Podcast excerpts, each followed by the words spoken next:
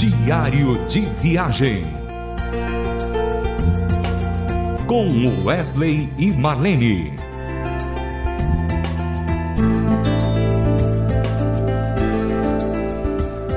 Olá, grande ouvinte da Rádio Transmundial, queridos parceiros e ouvintes queridos da RTM. Que alegria, que satisfação muito grande poder estar mais uma vez com você, podendo compartilhar algo do coração para cada um de vocês. Tem sido gostoso esses dias, temos feito alguns trabalhos aqui mesmo em Goiânia e tem sido muito bom depois dessa pandemia, o contato novamente com as pessoas, a gente podendo se abraçar, a gente podendo compartilhar, a gente podendo falar do amor de Jesus com mais intimidade. Como tem sido maravilhoso esses dias para gente, para mim, para Marlene. E eu estava pensando com os meus botões e ao pensar, eu lembrei do toque de Deus na minha vida. Eu era uma pessoa completamente avessa ao cristianismo. Eu vim de lar não cristão, meus familiares totalmente católicos, mas não praticantes, raramente iam à igreja, e eu cresci assim, meio largado nessa questão de uma proximidade com Deus, de conhecer Deus, de saber quem Ele é. E no crescimento da minha vida, onde eu começo a ter um pouquinho mais de maturidade, onde eu começo a entender um pouco mais da vida. Comecei a trabalhar muito cedo, aos 14 anos, trabalhei como auxiliar de um fotógrafo e assim fui sucessivamente passando por outros empregos, porque eu entendia que eu precisava trabalhar para ajudar minha família, para ser um, um suporte para eles. E somente aquilo ficava na minha cabeça. Ao ter contato com outras pessoas e fazer algumas amizades, eu descobri um novo mundo, um mundo diferente,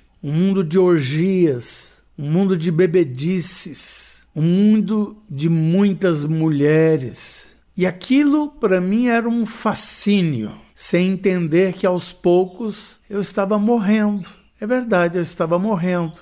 Mas eu não tinha eu não tinha esse sentimento, porque, como diz naquela música Escuridão, a cegueira estava na minha mente. E eu não podia enxergar nada porque eu não tinha um referencial. E esse referencial era Jesus. Como eu não tinha isso, eu não conseguia galgar passos melhores para a minha vida. E eu fui crescendo, logo me envolvi na área da música bem cedo, comecei a cantar, Logo comecei a trabalhar profissionalmente, fazendo parte de algumas bandas, de alguns grupos musicais e me tornei um bom intérprete.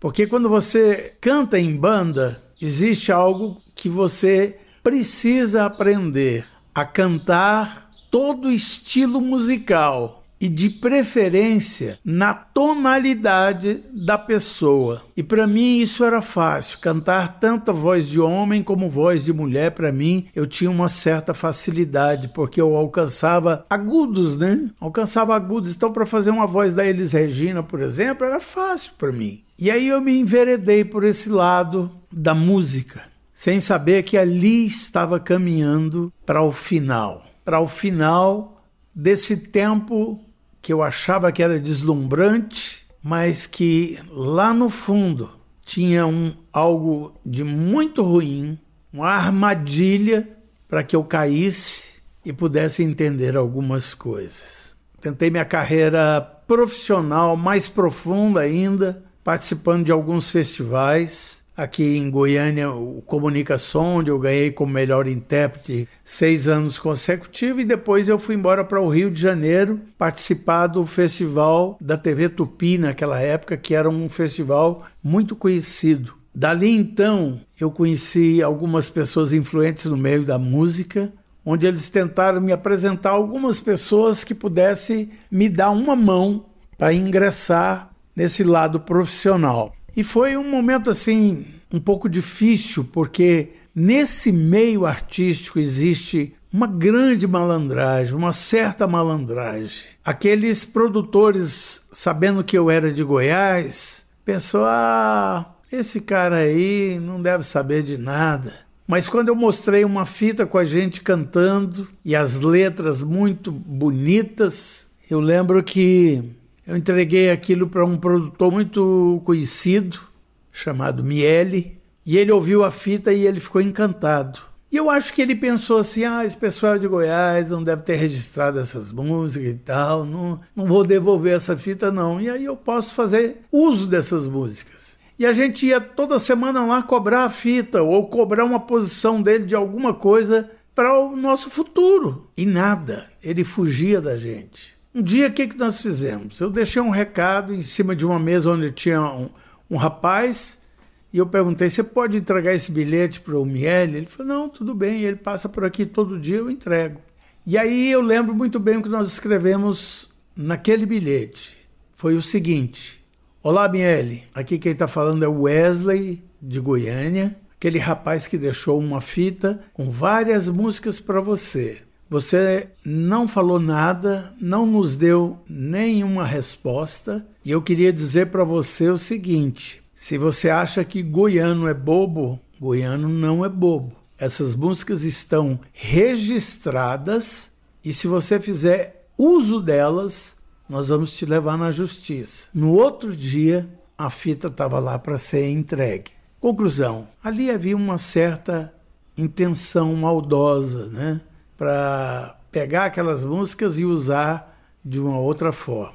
Mas ali, uh, dentro daquele contexto, eu entendia que o meio musical era meio sinistro, era meio difícil, e descobri que muitos artistas que faziam sucesso, a maioria tinha pacto com demônios, porque os seus produtores exigiam isso, falaram, olha, se você fizer pacto com demônios, você vai vender muito. E eu lembro que um produtor que foi nos apresentado gostou demais das músicas e disse, olha, se você fizer pacto com demônios, eu vou dizer para você que logo, logo vocês vão estar tá vendendo um milhão de cópias. O que, é que vocês acham? Eu mesmo, não conhecendo a Deus nem a Jesus, eu disse para mim mesmo, né? Falei, eu não quero isso para mim. Eu não vou fazer isso.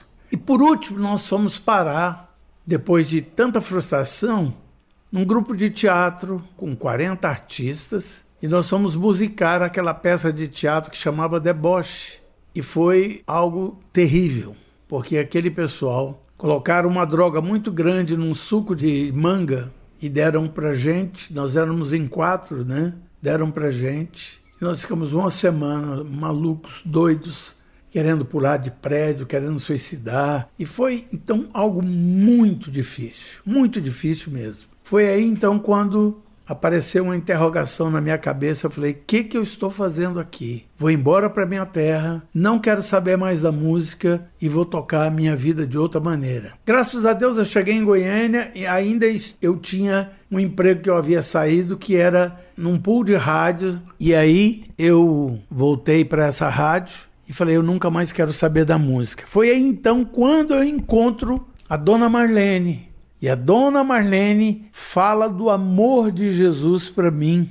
E ela estava muito doida nessa época, muito drogada, ela era envolvida com, com drogas. E eu falei para ela: Puxa vida, o é, que, que você tem para falar para mim que eu, eu, eu, vim te encontrar aqui para te passar uma, uma música para o grupo que eu cantei e tal?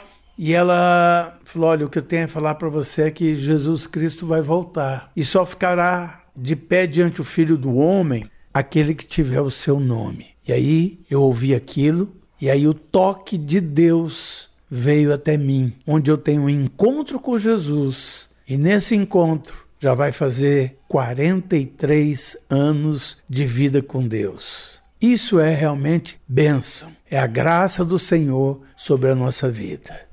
Querido ouvinte, espero que você tenha gostado dessa história e quero te agradecer e já te convidar para o próximo programa, tá bom? Um grande abraço e fica com Deus. Diário de Viagem. Com Wesley e Marlene. Mais uma realização Transmundial.